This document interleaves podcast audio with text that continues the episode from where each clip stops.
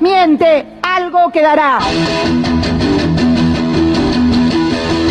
Mentiras de la historia. Mentiras de la historia jamás jamás contadas.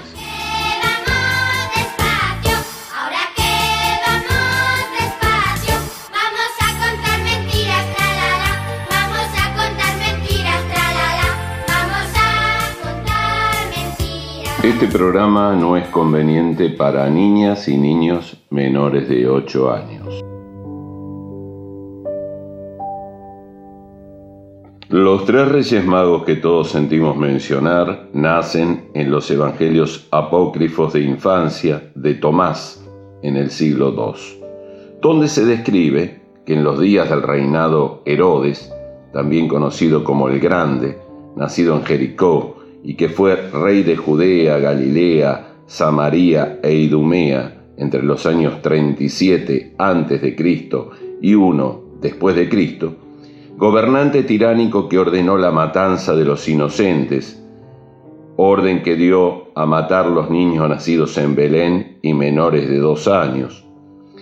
Herodes da esta orden al verse engañado por los sabios del Oriente, más conocidos por los Reyes Magos, que habían prometido proporcionarle el lugar exacto del nacimiento de Jesús. El rey serial killer quería sacarse de encima quien podía ser un futuro estorbo para su reinado y que tendría un poder plenipotenciario, un musulmán judeo-católico, que según los magos echaría a patadas a los mercaderes del templo, y en ese entonces todas las concesiones de puestos en el templo eran de la familia Herodes. Según distintos estudiosos e historiadores, los magos eran tres, o cuatro, o doce.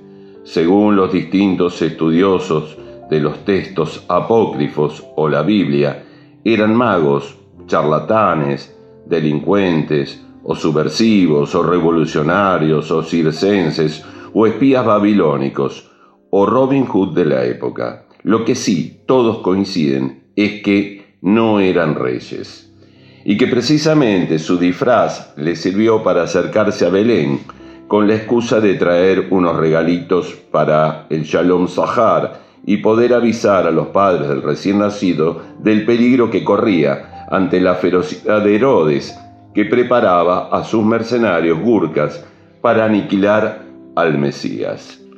Ellos, los magos, habían engañado a los chivatos del rey, tirando carne podrida y diciendo que el niño nacería en Amán, para distraerlos y darle tiempo al hijo de y Jacob, el carpintero José, su esposa María, al primogénito Simón y al recién nacido Jesús a escapar. En realidad, como antes dijimos, los magos no eran reyes ni venían en camellos, venían a caballo, escoltados por una guardia de pajes que asistían a ellos y a sus caballos, y con nueve soldados armenios que los protegían. De allí que se diga que los reyes magos eran doce armenios. No traían regalos, sino armas para protegerse y proteger a la familia del recién nacido de la barbarie de Herodes. Si bien alguna chuchería traída de la lejana China, los arqueólogos hablan de una esfera de vejiga de oveja inflada, toda forrada de cuero, que serviría para que el niño aprendiese a patear mientras jugaba. Los nombres de los magos recién se mencionan en el siglo II, pero en realidad no hay confirmación de ellos, ni de su raza, ni de edad, ni de aspecto. Lo que sí se supone es que eran magos y prestarían servicios como astrólogos a la corte de la familia Herodes, de allí que pudieran enterarse del proyecto sanguinario del rey y su familia sobre el niño que nacería en Belén. En el 8 a.C., el emperador Augusto César modifica el calendario, por el cual, si Jesús, según San Lucas, en el año 779 de la fundación de Roma tenía 30 años, y fue bautizado, Jesús habría nacido en el 749 de la fundación de Roma, es decir, cuatro años antes de lo calculado por Dionisio, por lo que la fecha de nacimiento de Jesús sería el 25 de diciembre del 4 a.C. Y los magos no habrían llegado un par de semanas más tarde, sino casi cuatro años antes. Parece ser que Dionisio no era bueno en matemáticas, según lo confirma Pitágoras. Todo este lío fue solucionado con Gregorio, que instauró el calendario gregoriano donde Jesús nació el 25 de diciembre, los reyes llegaron a escondida la noche del 5 de enero y listo. Llegaron ya, los reyes eran tres, Melchor Gaspar y el negro Baltasar, a y miel les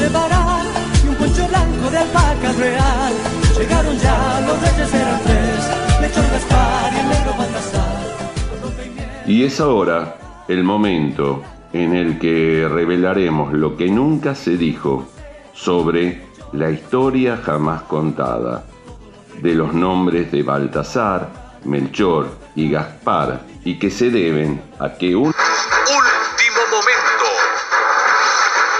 capturada la banda del denominado cartel de los Reyes Magos considerado por la policía de Ecuador como la banda local más importante de narcotráfico y que enfrenta casos que van desde la extorsión al asesinato de un juez. Los magos del narcotráfico serían el jefe de la organización, el teniente coronel Jorge Hugo Reyes Torres, dicho Melchor, y dos coroneles del ejército, Juan Santos Baltasar, dicho el negro, y Pedro Agustín Blanco, dicho Gaspar. También los pajes, cómplice general de la policía y varios jueces. La banda, según se estima la policía, a esta altura me perdí, no sé si la de un lado o del otro, mantiene estrecha relación con los carteles de Belén, Colombia. El patrimonio de los Reyes Magos, según la DEA, está cifrado en más de 2 mil millones de dólares, lo que le facilitaba entre el pueblo congraciarse repartiendo dólares, marihuana y birra. La fuente destacó que ha mantenido contactos con la banda de Santa Claus que actúa en el norte de Europa, la de la Befana en Italia y la de los ladrones de zapato en Argentina, entre otros. Seguiremos informando. Nuestro siempre fue una mentira una piadosa pero cruel mentira. Esas palabras bellas que se dicen y dejan en el fondo cicatrices.